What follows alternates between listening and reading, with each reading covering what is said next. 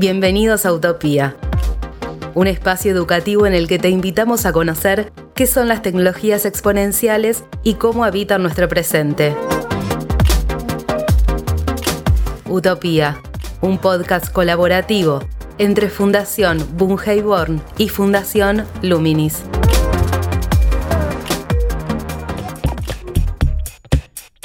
Hola, ¿qué tal? ¿Cómo están? Bienvenidos a Utopía. Soy Gabriel Latorre y los invito a seguir recorriendo esta serie de capítulos en los que presentamos diferentes tecnologías exponenciales, tecnologías que están presentes en nuestra vida cotidiana y que van configurando nuestro futuro como sociedades. Estas tecnologías que los invitamos a conocer son exponenciales porque incrementan su capacidad y o velocidad a la vez que su costo se reduce y diferentes aspectos de su uso se simplifican. En este capítulo vamos a abordar qué es y cómo funciona blockchain. Esta tecnología es relativamente incipiente y ha cobrado una progresiva difusión en los últimos seis años aproximadamente a través de lo que son las criptomonedas. Criptomonedas como Bitcoin, Ethereum y tantas otras que empezamos a ver en diferentes noticias en los medios digitales y gráficos. Esto se suma a la difusión de plataformas para transaccionarlas e incluso para minarlas. Todo ese mundo en el cual blockchain ha logrado mayor popularidad da cuenta de que el mayor desarrollo actual está en el mundo de las finanzas. Pero en este podcast vamos a ver cómo existen otras aplicaciones intentando partir de explicar qué es blockchain en cuanto a tecnología computacional, cómo funciona en cuanto a conformar una base de datos distribuida y qué operaciones de diferente tipo involucra como pueden ser la criptografía y el consenso. Y a su vez también qué instrumentos habilita, como por ejemplo los contratos inteligentes. Cada uno de esos conceptos que mencioné van configurando una serie de características con desarrollos potenciales en la tecnología blockchain, que pueden aportar diferentes tipos de soluciones concretas en ámbitos productivos, sea la trazabilidad de un producto, sea la certificación de una firma o la validación de una trayectoria formativa en el ámbito de la educación. Pero antes de continuar avanzando, les propongo que hagamos una breve introducción a través de la voz de la periodista Olivia Goldsmith, quien es una especialista en los temas de blockchain y criptomonedas por estar investigando el tema hace ya varios años. Utopía. Las blockchain son esencialmente unas bases de datos con unas características específicas que hace que todas las blockchains sean bases de datos, pero no todas las bases de datos son blockchains. En realidad aparecen por primera vez en 1991 en un paper de tipo académico o de investigación. El nombre del paper era cómo sellar con un horario un documento digital. Aparecen en el 91, pero hasta que aparecen las criptomonedas no se popularizan. La característica que hace que las blockchains sean estas bases de datos específicas es por cómo almacenan información. De una manera súper simplificada, es como que estas bases de datos lo que hacen es juntan una cantidad de información en bloques y esos bloques están unidos a otros bloques como formando una cadena. Y por eso su nombre en inglés, ¿no? Blockchain, cadena de bloques. Estas cadenas de bloques, lo más importante es saber es que contienen información. No solo están como unidas unas a los otros, sino que además tienen como este sello de tiempo, ¿no? Como que cada bloque en la cadena tiene un tiempo, minuto, segundo exacto en el que fue sellado y fue sumado a la cadena. En general, el gran uso de blockchain son las criptomonedas, pero hay otras también. Es uno de los muchos ejemplos que hay en tecnología donde surge primero como la solución y quizá después, hasta que no aparece un problema que esa solución resuelve, no se hace mainstream, diríamos en inglés, ¿no? Como no se populariza. Las blockchains existían anteriores a la aparición de las criptomonedas y desde las criptomonedas han sumado nuevos usos. El qué de la cuestión de por qué blockchain es interesante es porque permite la descentralización.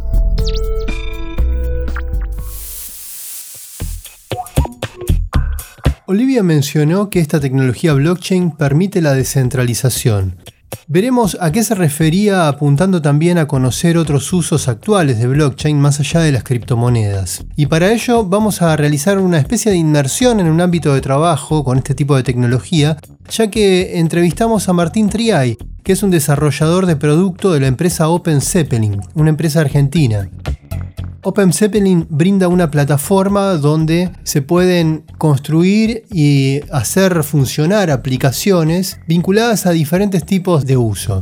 Entre otras cosas se centran sobre la construcción de contratos inteligentes y sobre el diseño de aplicaciones seguras o la auditoría de seguridad. Es interesante este ejemplo porque nos permite ver que sobre una misma plataforma, al ir diseñándose diferentes aplicaciones que ofrecen funcionalidades y servicios, estas pueden ir complementándose entre sí, con lo cual hacen exponencial el desarrollo y el uso de esa tecnología, la tecnología de base que es blockchain. Si una o más aplicaciones son parte de una o más empresas, se va construyendo una comunidad en torno al uso de esta tecnología pero les propongo que avancemos con Martín para que empiece explicándonos qué es blockchain. La tecnología blockchain es un tipo de tecnología que nos permite generar sistemas lo que se llaman descentralizados. La descentralización, una analogía bastante sencilla, sería pensarlo como una federación. De la misma manera que tenemos federaciones de países, por ejemplo la ONU, podés pensar esto como una federación de computadoras donde no hay un claro líder o un claro ente central, justamente como se lo llama, que la regula, sino que son más bien los pares manteniéndose en regla entre sí. Entonces se arma una especie de consenso, de hecho se lo llama consenso, entre las computadoras sobre algún sistema. ¿Sobre qué se trata ese sistema? Bueno, depende de la aplicación que le estés dando a la blockchain.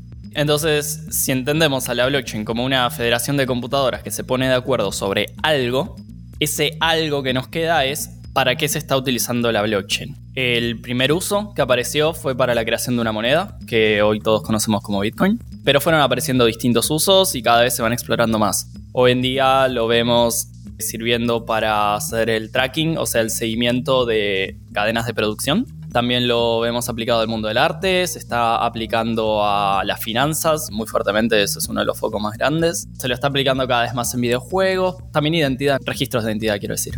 Uno de los puntos en común que se encuentra entre la gran mayoría de estas aplicaciones es la noción de valor y la construcción de valor, que nos permite, por ejemplo, trabajar con arte, trabajar con objetos o ítems, artículos dentro de un videojuego, o bien crear un sistema financiero.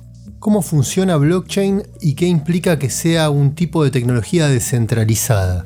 Es un sistema que en vez de funcionar en una única computadora, o una serie de computadoras controladas bajo la misma entidad, como puede suceder en una plataforma central como son Google, Facebook, Twitter. Hoy en día Twitter tiene potestad de hacer lo que quiera. Si quiere puede borrarte la cuenta, que lo vimos con el caso de Donald Trump. Si quiere puede cambiarte el nombre de usuario, que es algo que no estaría socialmente aceptado, pero tiene el poder. Mientras que si la plataforma Twitter estuviera construida de manera descentralizada, los empleados o bien los dueños no tendrían el poder de hacer eso aunque quisieran. Por eso se dice que son tecnologías de reducción o minimización de confianza. Quitan la necesidad de que confiemos en ciertas cosas. Es por eso que tuvo tanto impacto en el mundo de las criptomonedas y de las finanzas. ¿Cuál es la diferencia entre un sistema tecnológico que está distribuido y uno que está centralizado? Y teniendo en cuenta esto, ¿cómo funciona blockchain en cuanto a la transmisión de la información cuando estamos hablando de valor y de confianza? Hay que no confundir lo que significa que un sistema esté distribuido a que un sistema esté centralizado. La centralización tiene que ver con el poder. La distribución tiene que ver con una cuestión geográfica. Es muy raro que se le caiga el servidor a Google, el motivo de esto es porque está distribuido, es decir, ellos tienen muchos centros de datos alrededor del mundo y si alguno falla en algún momento, responde otro centro de datos que está en otra parte del mundo. A eso se lo llama la nube y eso significa que un sistema esté distribuido. Pero ahora, si la línea de comando de Google alguien dice esto va a hacerse así, hay una jerarquía clarísima y lo que diga señor Google va a pasar. Ahora, en la descentralización se habla de una descentralización de poder, es decir, Google por sí mismo no podría tomar esta decisión, necesitaría construir consenso y que la red esté de acuerdo con lo que quiera hacer Google. Entonces tiene más que ver con un sistema de alguna manera político que meramente informático. Esto está habilitado gracias a una red de computadoras descentralizadas.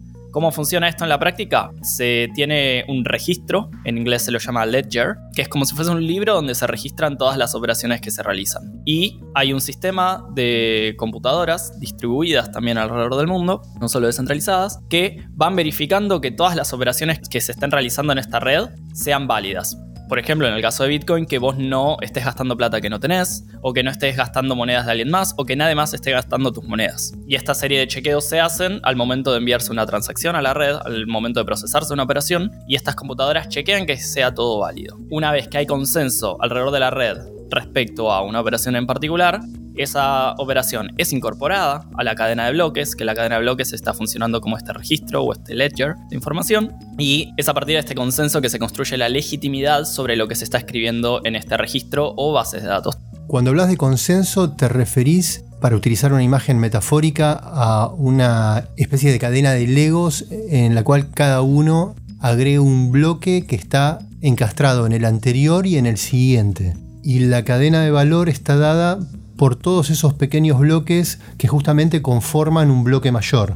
Tal cual. Es un poco un Lego, también lo podés pensar como un dominó a fines de simplificarlo, podemos pensar que cada bloque es una operación, en realidad cada bloque son varias operaciones, pero simplifiquemos un poco. Por cómo está diseñada la red, vos al momento de incorporar una nueva operación, un nuevo bloque a la red, este nuevo bloque de transacciones, de operaciones o de una operación solamente puede encastrar con el anterior si tiene el mismo identificador. Es decir, por ejemplo, si vos vas a escribir en un libro contable el registro número 780, necesitas mínimo que el registro anterior sea el registro 779. Entonces hay una continuidad numérica que te garantiza que vos podés ubicar este bloque en aislamiento en cuál es el único lugar del rompecabezas que entra. ¿Cómo funciona la tecnología blockchain cuando hablas de operaciones más allá de lo que son las criptomonedas?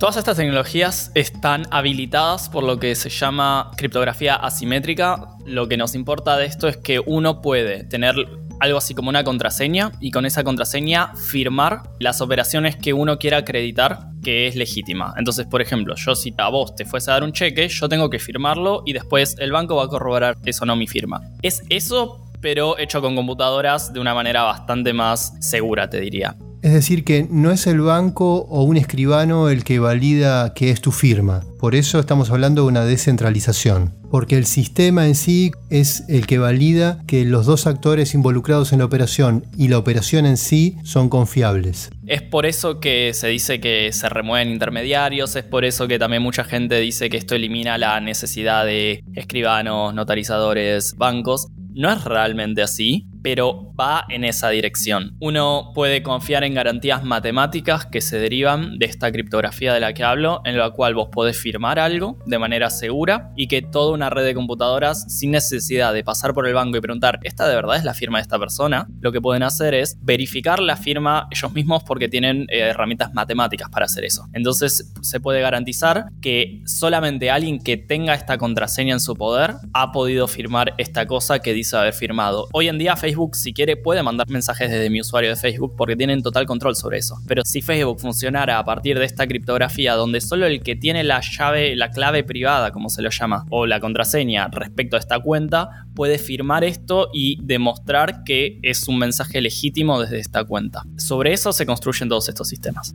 Es decir, que si volvemos a la metáfora de los bloques de Lego, lo que estaría dentro de cada bloque es el valor en sí que yo quiero transmitirle a otro y la carcasa del Lego sería el encriptado, es decir, el código que solo puedo habilitar yo a que se abra y por lo tanto también al destinatario de mi bloque con el cual estoy realizando la operación porque lo habilito también a que pueda abrir ese encriptado. Sí, supongo que una metáfora que funciona para bajar esto a términos un poco más mundanos es podés pensar en la cadena de bloques como un gran libro donde se registran eventos que sucedieron y cada bloque es como si fuese un nuevo paquete lleno de cheques firmados. Entonces vos abrís el bloque y ves que está lleno de cheques firmados. En vez de cheques son operaciones de cualquier índole, puede ser un préstamo, puede ser una transferencia o puede ser algo no ligado a una cuestión financiera como puede ser registro de nacimiento de, de una nueva persona. Entonces hay un papel lleno de documentos firmados que se está enviando a esta red. Se dé cuenta que vos estuvieses mandando el certificado de nacimiento por correo. Digamos que están estos mineros, que lo podemos pensar como los repartidores del correo, que están todo el tiempo recibiendo cartas o cheques o cualquier documento para ser enviado, y cuando ya les llegan algunos, arman un paquete lleno de cartas y lo mandan a la red de computadoras que están todos verificando que estos documentos estén en reglas, que fueron firmados por las personas que lo deberían firmar y que el contenido tiene sentido. Por ejemplo, yo firmo acá que estoy transfiriendo 10 pesos, pero esos 10 pesos tengo que tenerlos ya en mis cuentas antes, entonces eso es lo que verifican lo que se les llaman los mineros, que son quienes hacen girar la rueda de este sistema. Hay un ejemplo que circula que es que el funcionamiento de blockchain es similar a cuando uno utiliza BitTorrent para habilitar a todos los usuarios que estén dentro de esa red a descargarse, por ejemplo, una película o un video que tengo en mi computadora. Y como varios usuarios también tienen esa película dentro de la red y habilitan a su descarga, quien quiera descargarla toma un fragmento de cada una de esas computadoras, de esos usuarios, por separado, para hacer más dinámica y más rápido el funcionamiento de la red. Esto agiliza el proceso y hace que esté descentralizado. Es un buen ejemplo para explicar cómo funciona una red peer-to-peer o de par a par cuando te bajas una película de Netflix, cuando la estás viendo, o Spotify o cualquier otro, todos los usuarios, si lo graficásemos esto, veríamos claramente a Spotify en un lugar central y que de ahí se desprenden un montón de conexiones hacia las computadoras de las distintas personas que están consumiendo la música que ofrece Spotify. Así funciona una red central, mientras que una red descentralizada tiene más que ver con constelaciones, si querés pensarlo, donde cada punto se puede conectar con cualquier otro punto que esté en ese dibujo o en esa red o constelación. En ese aspecto funciona igual porque es una red, lo que se llama P2P o peer-to-peer o de par a par, pero no es así como funciona realmente la tecnología por encima. Esto que vos mencionabas de la fragmentación, eso es definitivamente algo que ayuda mucho a la performance, a la velocidad, a la escalabilidad de las redes descentralizadas como es Torrent, si en vez de bajar de una sola persona la peli entera, vos estás bajando un pedacito de cada persona, eso te sirve. Pero por cómo funciona la parte del consenso, donde la red entera está chequeando en todo momento que todo sea válido, en realidad todos necesitan toda la información en todo momento. Entonces no está esto de que se fragmenta la información. La información, por el contrario, está bastante lo que se lo llama duplicada o desnormalizada a lo largo y ancho de la red. Es decir, que todos acceden a lo mismo en cualquier momento. En realidad esto lo que genera es una limitación a la escalabilidad de estas redes. Te doy este pequeño ejemplo. Vos me querés mandar una transferencia de plata a mí. Hay 100 nodos, como se lo llaman a los participantes de esta red de Bitcoin, que no es lo mismo un nodo, que es el sistema que hace correr a la red, que el usuario que está transaccionando. Vos no necesitas correr un nodo para transaccionar con la red. Si querés, podés, eso también es importante, pero no es necesario. Ahora, imagínate que hay 100 nodos corriendo la red, ¿no? Y vos me lo mandas a mí. De golpe hay 100 computadoras que necesitan verificar que esto fue correcto. Si de golpe son 3 las transacciones, se triplica, es 100 por 3 las veces que se tiene que procesar todo. Lo que quiero decir es que a medida que crece el uso y crece la cantidad de transacciones, crece muy rápido la carga computacional de la red que necesita para verificar todo, porque todos tienen que verificar todo todo el tiempo. Y se está trabajando en mejoras sobre la red, en particular en Ethereum está esta estrategia de escalabilidad que se lo llama sharding, que lo que busca es que no estén todos procesando todo todo el tiempo, sino hacer como subgrupos que van subprocesando subconjuntos de todo. Quería mostrar que esto existe, pero hoy en día es una limitación. Aún así, la respuesta es sí. Hoy en día todos acceden a la misma información y es un requisito de la red, es algo que se busca. La transparencia es algo bastante importante en estos sistemas. Te preguntaba esto porque tiene un correlato con el mundo material concreto, es decir, por la cantidad de hardware, de procesadores que necesitas que estén funcionando al mismo tiempo para procesar la información y para garantizar esa transparencia que mencionaba. Es decir, que la escalabilidad y la transparencia también entra en tensión con el consumo energético y el daño ambiental que eso implica.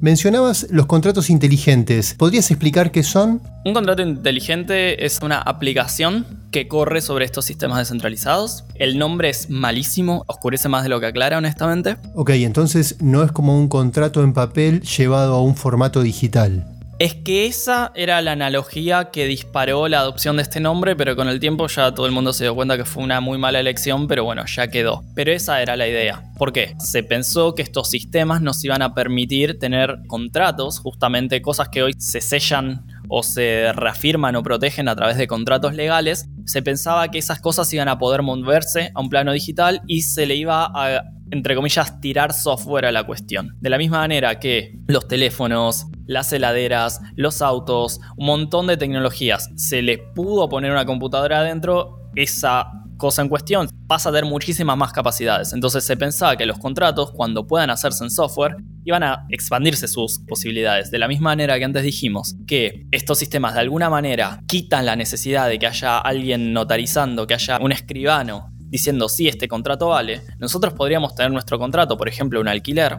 en la blockchain, como una aplicación descentralizada, como un contrato inteligente, y no necesitamos que haya un escribano dando buena fe de que esto va a salir como dijimos. Hay una red entera prohibiendo que nos vayamos de las reglas. Por ejemplo, si vos y yo hacemos un contrato donde vos me contratás por 10 meses, lo que haces es creas ese contrato inteligente que se programa, se escriben las cláusulas en lenguaje de software en vez del lenguaje legal. Vos envías dinero a ese contrato, el contrato tiene un balance, es como si todo el contrato tuviera su propia caja de seguridad asociada. Y ahí mandás la plata que me prometes que me vas a pagar en los próximos 10 meses. Y lo que se hace es, el contrato solo me va pagando cuando queramos. Podemos decir que es una vez por mes, podemos decir que es una vez cada dos semanas, podemos decir que se va streameando el dinero. Es decir, a cada minuto yo voy cobrando el equivalente o quizás cobro por día. Entonces no tengo que esperar a fin de mes para cobrar. Yo ya tengo garantías de que vos mandaste el dinero al contrato, entonces yo ya sé que ese dinero lo tengo asegurado. Si yo trato de gastar dinero de antemano, es decir, ponerle, vos me vas a pagar, por decir algo, mil pesos por mes y yo trato de gastar dos mil pesos un mes, el contrato no me lo va a permitir. Entonces, como se tenían estas ideas en la cabeza, es que se empezó a hablar de contratos inteligentes. Una cosa a rescatar acá es que, a diferencia de los contratos regulares del mundo normal, digámosle, funcionan eh, a posteriori, ¿no? Si yo rompo una cláusula, vos recién ahí podés ir y demandarme y empezar todo un proceso legal, mientras que acá yo no puedo romper las cláusulas de entrada.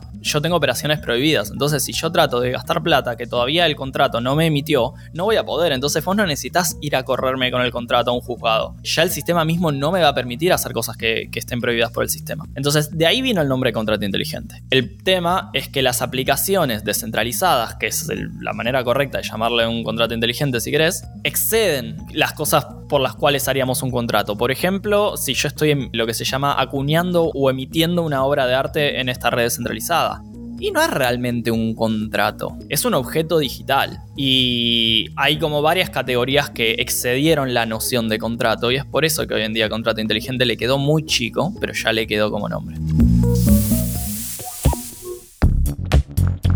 De acuerdo a lo que nos contó Martín, podríamos observar que habría entonces una filosofía de base en la tecnología blockchain que apunta a la transparencia. Y eso llevado a un sistema de organización de un gobierno podría aplicarse a aspectos contables o administrativos por medio de una entidad como la del contrato inteligente, por ejemplo. Pareciese que habría un potencial de aplicación en ese sentido también podríamos arriesgar entonces que algunas características de la tecnología blockchain podrían sumar posibilidades a las garantías que un sistema democrático puede dar.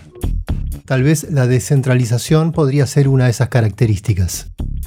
Ahora nos adentraremos en los usos de blockchain aplicados a instancias de la organización del sistema educativo y vamos a ver cómo algunas posibilidades de esta tecnología pueden facilitar procesos de globalización en tanto circulación de alumnos y de personas con diferentes trayectorias formativas y profesiones entre diferentes países.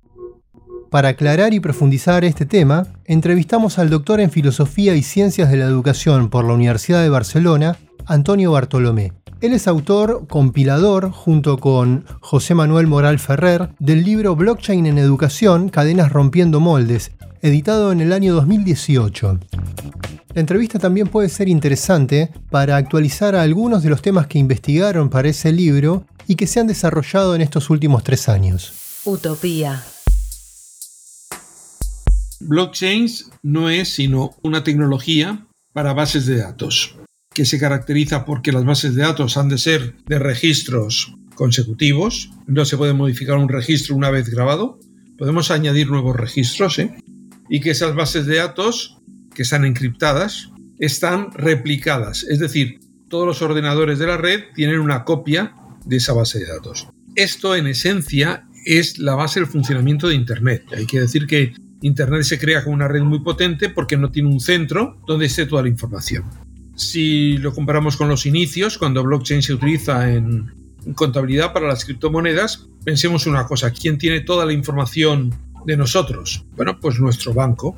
Nuestro banco que sabe dónde comemos, por lo tanto, qué comida nos gustan, a dónde vamos, cuántas veces hemos ido al cine, qué tipo de ropa nos gusta comprar. Confiamos que no lo van a mirar, pero bueno, ahí tiene toda la información porque toda la información se centra en unas bases de datos que están muy protegidas, todo lo que queramos, ¿eh? pero que están ahí. Blockchain es una tecnología que permite que esas bases de datos estén replicadas, estén aseguradas y mantengan la privacidad. Dicho esto, ¿Para qué puede servir en educación? Pues como una hoja de Excel, una hoja de cálculo. Una hoja de cálculo sirve en todas partes. Dentro de ese contexto podemos ver tres grandes ejes. Uno es la pura acreditación de las titulaciones finales de forma que lo que acreditamos es el título final de cada estudiante. Así que el estudiante lo que tiene es que su currículum está en blockchain. Cuando el estudiante va a una empresa a pedir trabajo, envía el currículum y cualquiera que haya estado en un proceso de selección de trabajadores para empresa sabe lo fiable que son esos currículums. En este caso, el estudiante solamente daría una clave, podría ser un código QR, por lo cual podrían los empleadores consultar a ver qué ha estudiado o qué experiencia profesional, que también se puede acreditar así, tiene ese estudiante, ¿no? A otro nivel más bajo, el estudiante puede hacer cursos en diferentes universidades y una universidad reconocer los cursos y darle la acreditación. Cada vez más es muy importante la experiencia internacional en otras instituciones para los programas de grado. Es normal que uno de los cuatro, tres o cinco años que el alumno gasta en el grado, en, la universidad, se le pida que lo haga en el extranjero, en alguna otra institución, ¿no? Bueno, pues esto facilita mucho ese tipo de acreditaciones, pero además lo multiplica. O sea, el alumno puede realmente que le reconozcan aprendizajes con asignaturas, cursos hechos en cualquier universidad. A un nivel más bajo en el que nosotros trabajamos, se trata de una asignatura donde los alumnos realizan actividades y estas actividades, que en principio están en la propia universidad, pero que también pueden ser externas, son acreditadas mediante blockchains. Y del número de actividades que ha realizado, pues el tutor pone al final la calificación en su asignatura.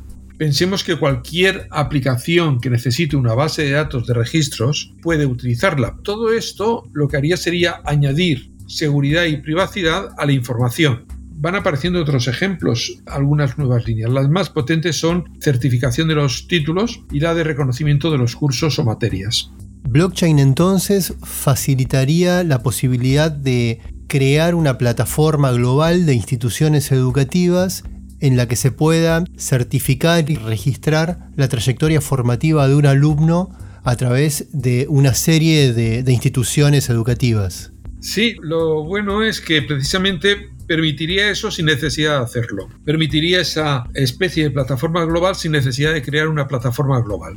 A ver, si nosotros creamos una plataforma global por ejemplo, entre cuatro universidades para un reconocimiento de los títulos, podemos emplear como 5 o 10 años discutiendo entre las cuatro, y hablo de cuatro, ¿eh? universidades de países diferentes, sobre qué tiene que tener o no tiene que tener ese título, hasta ponerse de acuerdo en poder reconocerse mutuamente los títulos. Blockchain lo que permite es de que si un, alumno se presenta en una universidad y le dice yo tengo este título de tal otra universidad, la universidad pueda tener la certeza de que este estudiante realmente tiene ese título de esa otra universidad sin tener que hacer ningún trámite más, es decir, simplemente colocándolo ahí delante.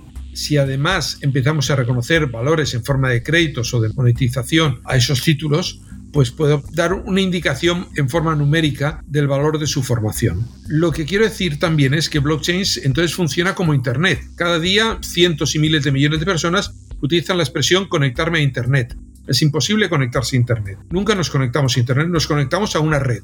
Internet es, como su nombre indica, una interconexión de redes. No trató de establecer una plataforma conjunta para que todos se pusieran de acuerdo, simplemente definió unos protocolos para comunicarse y que daban fiabilidad a la información que llegaba. Eso es lo que hizo Internet. Esto blockchain se hace lo mismo permite comunicarse a las instituciones sabiendo que la información que le llega es fiable. Es decir, que esa condición inalterable de la información que está en cada bloque sobre la trayectoria formativa de un alumno operaría como una certificación veraz para validar los conocimientos de ese futuro profesional cuando busque insertarse en el campo laboral. En ese sentido, blockchain facilitaría una articulación entre el mundo educativo y el mundo del trabajo. Claro, lo que pasa es que cuando llega aquí llega el momento interesante. A ver, en el fondo uno tampoco estudia cinco carreras ni hace 17 másters, ¿no? Lo que pasa es que lo que sí que hace uno es que ha trabajado dos años en la empresa Ford. Y claro, si a su vez esos dos años quedan acreditados de forma de que el evaluador, el empleador, puede estar seguro de que son ciertos los dos años, porque han quedado acreditados mediante blockchains, entonces ya empieza a tener otro valor. Así que cuando un candidato presenta un currículum, adquieren valor todos los procesos de formación, no solamente los formales, también los informales, también los que se dan en la práctica, por ejemplo en el caso de la Ford. Hoy en día hay muchas empresas que hacen formación. Algunas empresas son tan importantes y tienen tanto éxito que cuando una empresa busca trabajadores, por ejemplo para informática, pues prefiere buscar en esas empresas más que en una empresa oficial, ¿no?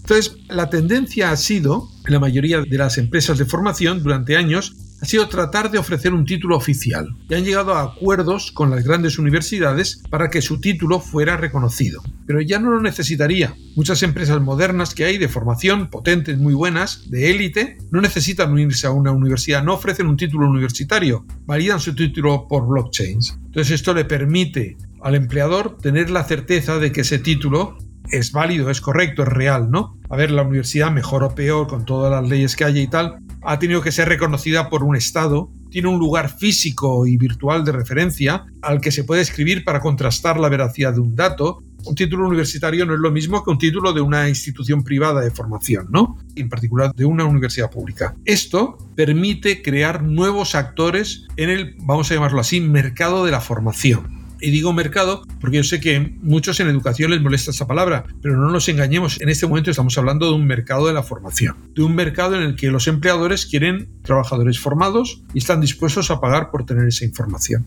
Entonces hasta aquí seguiríamos dentro de la órbita de la aplicación de blockchain a la validación del registro de una trayectoria formativa de un profesional. Ahora, si hacemos el juego de situarnos en una posición crítica, podemos preguntarnos cómo hacemos para validar los contenidos, los conocimientos, los saberes que ese profesional en un curso formativo en una institución no formal estudia, aprende y luego pone en juego en su profesión. ¿Blockchain serviría para validar aspectos pedagógicos? En este caso, esa crítica en concreto, yo creo que no tiene demasiada fuerza y diré por qué. Por supuesto, algunos de los que trabajan blockchains lo que dicen a su vez es que la propia institución que acredita, que da el título, que reconoce, la institución, empresa o quien sea, ¿no? La Ford, a su vez es sometido a un proceso de acreditación por blockchains. Si los blockchains proporcionan valor al certificado, título, lo que sea que ofrece este estudiante y candidato al trabajo, también pueden ofrecer valor a la empresa que los está sacando. Es más, es un valor que estaría por encima de apreciaciones subjetivas. Por ejemplo, supongamos que de todos los que han estudiado en la escuela X de negocios, el 50% obtienen trabajo y continúan 5 años en su puesto de trabajo, incrementando su salario a niveles elevados. Esto daría también un valor a esa escuela X de negocios, de forma que cuando una persona acredita que ha estudiado en la escuela X de negocios, la propia escuela X de negocios está acreditada mediante blockchains. Pero yo creo que el tema es más sencillo.